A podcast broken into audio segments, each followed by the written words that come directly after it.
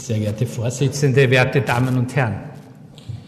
Beim unspezifischen Kreuzschmerz handelt es sich um ein sehr umfangreiches Thema.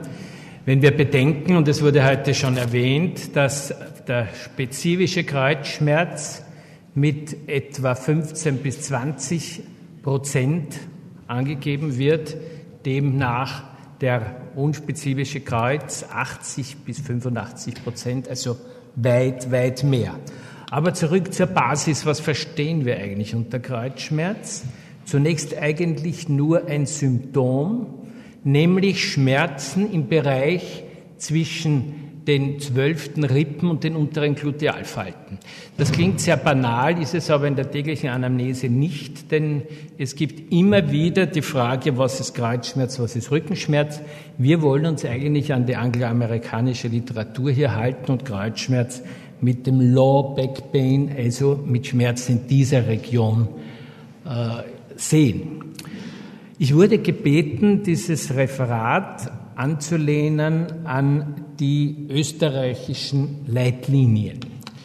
Und da kommen wir zur Frage, äh, die zum Teil auch sehr kritisch gestellt wird. Wozu brauchen wir überhaupt äh, Leitlinien? Und äh, es spielt da eine Angst mit, ist da dann wieder irgendeine Vorschrift verbunden, eventuell dann auch mit Strafen und dergleichen. Wie wir später sehen werden, ist das keineswegs der Fall sondern wir fragen uns auch noch, warum dann grundsätzlich äh, Leitlinien. Ein wesentlicher Grund ist, dass die anfallende Literatur hier von Einzelpersonen nicht mehr bewältigt werden kann. Da werden Sie mir zustimmen. Grundsätzlich ist es so, dass Leitlinien bei Erkrankungen mit sehr hoher Prävalenz angezeigt sind und auch bei Erkrankungen, die sehr hohe Kosten verursachen. Und beides trifft für den Kreuzschmerz im vollsten Ausmaße zu. Die hohe Prävalenz. Wir haben nun auch österreichische Prävalenzdaten. Äh, wir haben befragt eine für die österreichische äh, Bevölkerung repräsentative Population. Äh, wann oder wie häufig sie in den letzten drei Wochen Schmerz im Bereich des Bewegungsapparats hatten. Und Sie sehen, der Kreuzschmerz hier führend mit 43 Prozent äh, ist das die sicherlich größte Zahl. Äh, Kreuzschmerzen überhaupt und Kreuzschmerzen als Hauptschmerzen sogar äh, immerhin 24 Prozent. Noch einige epidemiologische Daten. Sie wurden zum Teil schon erwähnt. Die Lebenszeitprävalenz massiv mit 60 bis 90 Prozent. Eine neuere Studie über die Punktprävalenz mit äh, etwa 30 Prozent. Äh, diese Daten sind wichtig, weil sie mit diesen Daten auch als Information dann in der Therapie den Patienten konfrontieren sollen. Dann diese hohe Selbsterholungsrate von 90 Prozent, die wurde von mehreren Autoren erreicht. Äh, in letzter Zeit wird das aber etwas heruntergeschraubt, nämlich wenn es jetzt heißt, dass circa 25 Prozent nach einem Jahr noch immer Probleme mit dem Kreuz haben. Wie kam es oder kommt es zu diesem Unterschied? Diese Daten stammen von, äh, aus Versicherungsquelle und diese Daten sind aus dem Primary Care, also aus dem Allgemeinmedizinerbereich. Da kommen die Leute dann doch immer wieder noch auch nach einem Jahr mit den Beschwerden. Die Rückfallrate ist in der Regel hoch. Auch hier eine Diskrepanz zu älteren Studien und zu neueren. Hier innerhalb eines Jahres 25 Prozent. Und nebenbei ist äh, der Kreuzschmerz der häufigste Grund für Funktionsbeeinträchtigungen bei Personen unter 45 Jahren. Kostspielig, sagte ich, da gibt es in Industrieländern mehrere Studien, die besagen, dass der Kreuzschmerz 0,8 bis 2,1 Prozent des Bruttoinlandsprodukts der Gesellschaft kostet. Ich habe Ihnen versprochen zu Leitlinien, was wir überhaupt darunter verstehen, eben Orientierungshilfen, Entscheidungshilfen, um die Patientenbetreuung zu optimieren. Nicht das, was immer befürchtet wird, haben Leitlinien verpflichtenden Charakter im Unterschied zu Richtlinien. Das wurde in Deutschland sogar äh, ausjudiziert vom Oberlandesgerichtsurteil und sie sollen auch keine Kochbuchmedizin Vorschub leisten. Man könnte jetzt dann auch noch fragen, warum auch österreichische Leitlinien, wenn es doch so viele äh, nationale Leitlinien aus anderen Ländern gibt und auch europäische Leitlinien. Als Hauptgründe möchte ich hier nur anführen, dass eben die Gesundheitssysteme oder auch die Versicherungssysteme überall unterschiedlich sind und entsprechend auch die Implementierung der Leitlinien äh, unterschiedlich sein muss. Wir haben schon 2006, aber Ende 2006, äh, es ist aber sicherlich heuer auch hier eine, eine neue Version fällig, Leitlinien geschaffen und hier äh, war es äh, die Leistung, wenn man so will, 13 Disziplinen an den Tisch zu bekommen und hier einen Konsensus zu bekommen. Äh, man kann es nachvollziehen, dass aufgrund dessen dann die Leitlinien sicherlich äh, hinsichtlich der Befolgungsrate, und darüber haben wir jetzt äh, sehr interessant schon gehört, äh, besser akzeptiert werden.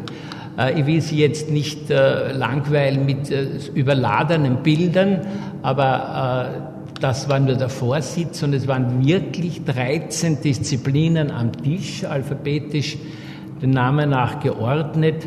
Der Psychiater und von der Schmerzgesellschaft die Leitung, es waren die Allgemeinmediziner dabei, die Physiotherapeutin, natürlich die Radiologen, wie Sie sehen hier, die Orthopäden, die Gesundheitspsychologie, die Neurologie, physikalische Medizin, Osteologie, dann die österreichische Ärztekammer, Arbeitsgruppe Schmerz, Ergotherapie, Rheumatologie und nicht zuletzt dann auch die Neurochirurgen.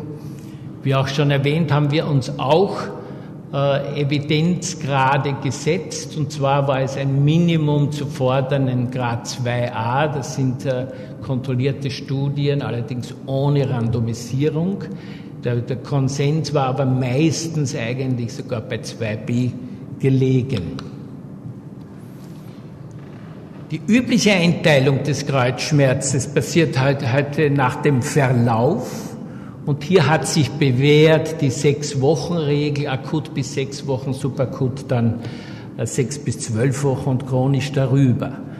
Meine Meinung und auch äh, zunehmende Literatur gehen davon aus, dass der akute Kreuzschmerz nur bis vier Wochen hier anzusehen ist. Allerdings äh, sind hier ohne dies grundsätzlich keine strengen Grenzen zu sehen, sondern der Chronifizierungsvorgang ist ja einer, der eben Wochen beansprucht. Wie gehen wir den Kreuzschmerz nun an? Zuallererst muss man sich überlegen, ob er überhaupt im muskuloskeletalen System seinen Ursprung hat. Eine Entscheidung, die mitunter gar nicht leicht sein kann. Wir alle kennen die Kreuzschmerzen, die ihren Ursprung eigentlich im kleinen Becken haben. Wenn das aber einmal anzunehmen ist, dann ist es unsere vornehmliche wichtige Aufgabe, ernste Wirbelsäulenerkrankungen, eben spezifische Ursachen auszuschließen. Und da helfen uns dann die Red Flags, die schon erwähnt wurden auch. Wir sehen hier eine Definition die grundsätzlich nicht einfach ist. Manche machen sich ja das sehr leicht und sagen, alles, was nicht spezifisch ist, ist unspezifisch. Ein bisschen mehr sagt schon diese Definition aus unspezifischer Kreuzschmerz. Schmerzen, die keines, denen keine sichere Pathologie zugrunde liegt. Hier sehen Sie ein bisschen eine weiche Formulierung, aber wir brauchen sie, darüber werden wir uns auch noch kurz unterhalten. Dagegen die spezifischen Ursachen äh, von den Tumoren bis zur, zum Cauda-Equina-Syndrom. Wie schließen wir sie aus? Eben mit den Red Flags. Ich kann hier Zeit sparen. Sie wurden schon von meinem Vorredner erwähnt. Wichtig eigentlich alleine schon diese Alters, dieser Altersausschluss, wo dann schon sehr viele hier ausgeschlossen sind. Und eben als Warnzeichen für spezifisch, also beziehungsweise als äh, Verdacht auf spezifisches, größeren Verdacht anzusehen ist.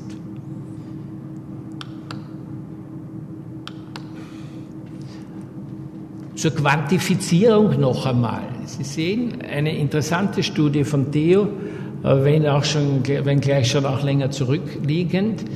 Er hat untersucht in einer allgemeinen medizinischen Praxis von allen Kreuzschmerzpatienten, dass es dabei nur 4% um Kompressionsfrakturen handelt, sicher unterdiagnostiziert damals noch, aber immerhin Spondylolisthesen 3% und dieses massiv selten auftretende Kauder-Syndrom. Auch wir auf der Spezialabteilung sehen das äh, sogar sehr selten. Das muss man sich bei der Diagnostik wohl auch immer vor Augen halten, diese Quantifizierungen.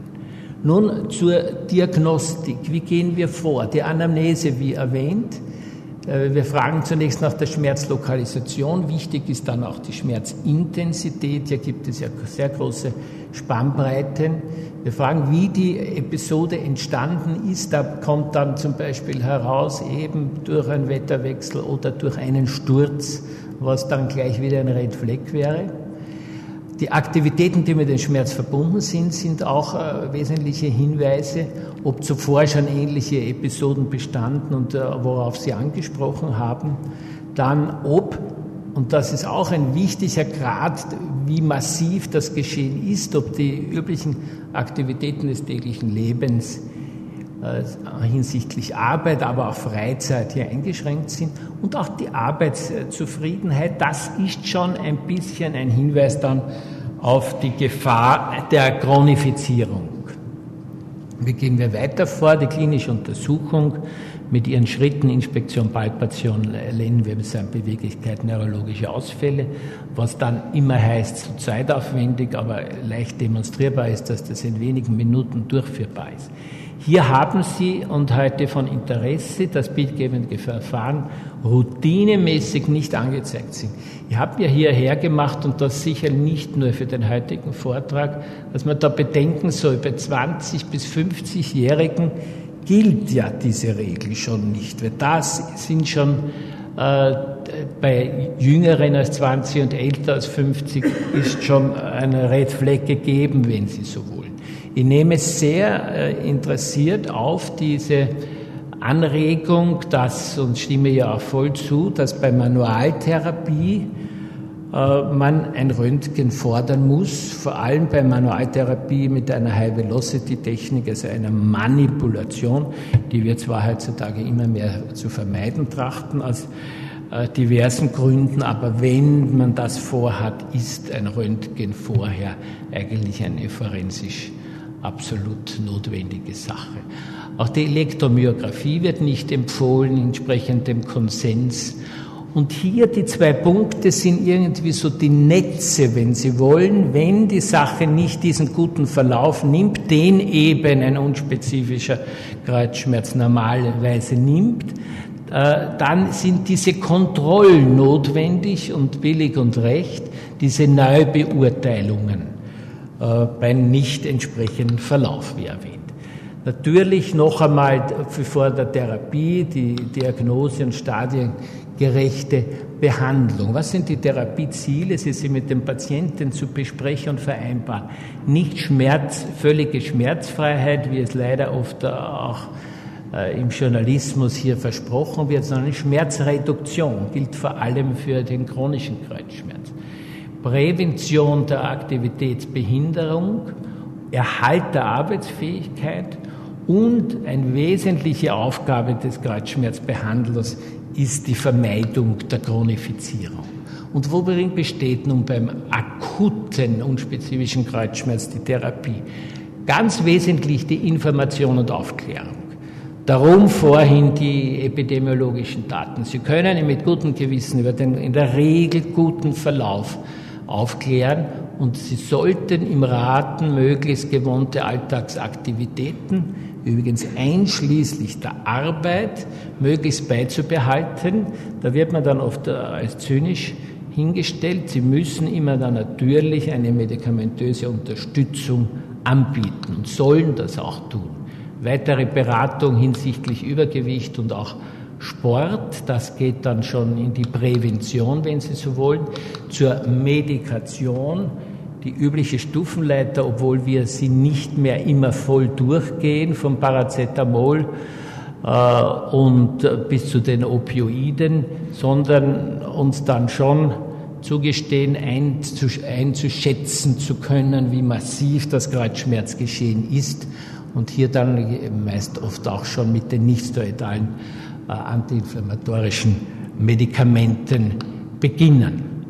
Äh, ich will jetzt nicht eingehen auf, auf, das, auf die Coxibe, aber das liegt mir auch am Herzen, dass man sich wohl auch bewusst sein sollte, dass der unbehandelte Schmerz auch ein, kardiovaskulärer Risikofaktor ist. Weiter zur Therapie, äh, die physikalische Therapie. Sie ist beim akuten Kreuzschmerz äh, nach Evidenz nicht angezeigt. Äh, bei entsprechendem Befund kann man Manualtherapie anwenden. Die Vermeidung der Chronifizierung, wie passiert sie? Letztlich, wenn Sie leitliniengerecht den akuten Schmerz äh, betreuen, den akuten und spezifischen Kreuzschmerz und rechtzeitig die psychosozialen Faktoren. Und Sie werden sehen, wie sehr die jetzt im, im Vordergrund stehen. Und hier bin ich nicht äh, eben bei, Sek, bei der Sechserregel, sondern man sollte diese sogenannten Yellow Flags, die, die Warnhinweise oder Risikofaktoren zur Chronifizierung schon nach vier bis fünf Wochen Therapieresistenz überlegen. Was gehört dazu? Distress oder gar Erschöpfung, der depressive Formerkreis oder gar so weit, dass ein Rückzug vom sozialen Umfeld äh, stattfindet. Das Katastrophisieren, alles ist schrecklich und furchtbar, niemand kann mir helfen. Dann äh, Beispiele für Fehlüberzeugungen sind, dass die Patienten meinen, der Schmerz sei gefährlich und praktisch nicht beherrschbar und sehr wesentlich das Angstvermeidungsverhalten. Worum geht es dabei? Wir alle wissen oder handeln danach, äh, wenn wir Schmerzen haben, haben wir Angst. Angst vor Verschlechterung, Angst vor dem Schmerz. Damit kommt es zu einer Vermeidung der Aktivität, die eben bei dieser schlechten Verarbeitung bis zur Erstarrung führt und dann geht es nur mehr bergab. Es geht bergab mit der Wirbelsäulenbeweglichkeit, es geht bergab mit der Muskelkraft und zwar sehr, sehr, sehr rasch, viel rascher als man meint. Es geht bergab mit der Ausdauer, mit der kardiovaskulären Fitness und es resultiert ein ausgeprägtes Dekonditionierungssyndrom. Weitere Risikofaktoren ist natürlich die Job Satisfaction, die unbefriedigende Arbeitssituation geringer Bildungsstand, interessanterweise auch Pensionierungswunsch, auch damit sind wir immer wieder konfrontiert, sehr hohe Schmerzintensitäten, das ist einleuchtbar. Und ein inadäquates äh, physisches und psychisches Verhalten grundsätzlich im Umgang mit den Schmerzen. Zur Therapie, die Pharmakotherapie, Analgetika, wie schon erwähnt, wichtig hier einzusetzen Koanalgetika, und dazu sind sehr wertvoll die Antidepressiven, das ist sehr gut untersucht, aber vorübergehend auch Muskelrelaxantien. Hier sind physikalische Maßnahmen indiziert, vor allem die Physiotherapie, Bewegungstherapie, Rückenschule in richtiger Form, wir kommen noch darauf, nämlich als Information zur Ergonomie und zum Funktionstraining, Massage, aber auch kombinierte Modalitäten. Da sind die, ist das letzte Wort hinsichtlich der Studie mit Evidenz noch nicht gesprochen. Bei entsprechendem Befund wieder die Manualtherapie. Heilgymnastik möchte ich hier hervorheben. Ich definiere sie gerne als gezielte Aktivität zur Verbesserung eines individuellen Defizits.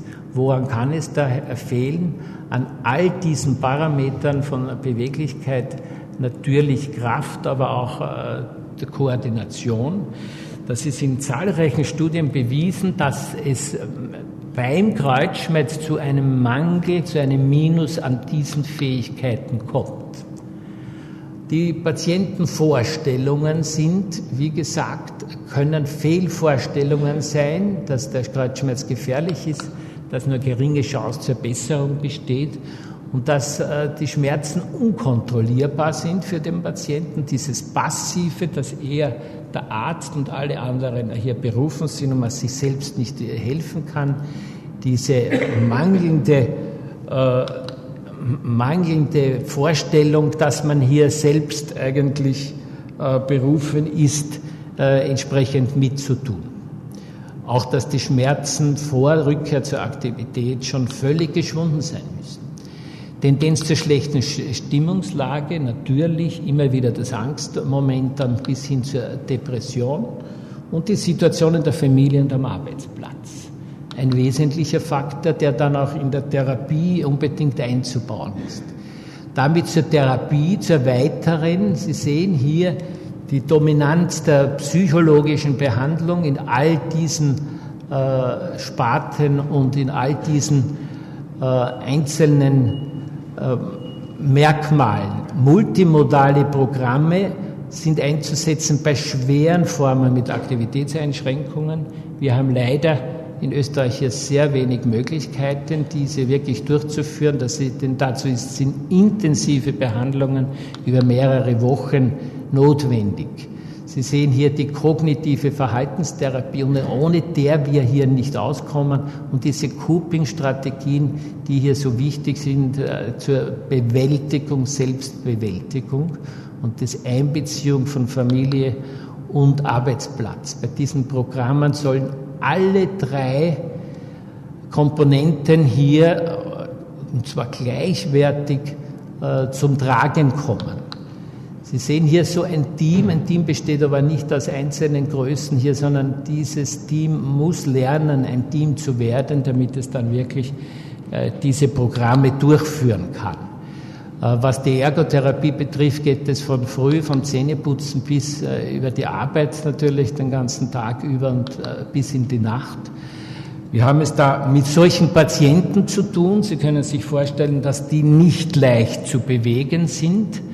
Äh, aber es ist die Erfolgsquote, wenn man diese äh, Programme in der nötigen Intensität durchführt, doch sehr groß.